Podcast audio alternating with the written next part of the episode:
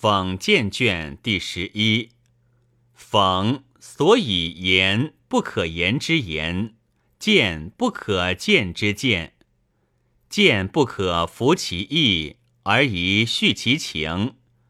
见人者以为人谋，不为己虑，或击之免之以达其意，或讽之喻之以示其谬。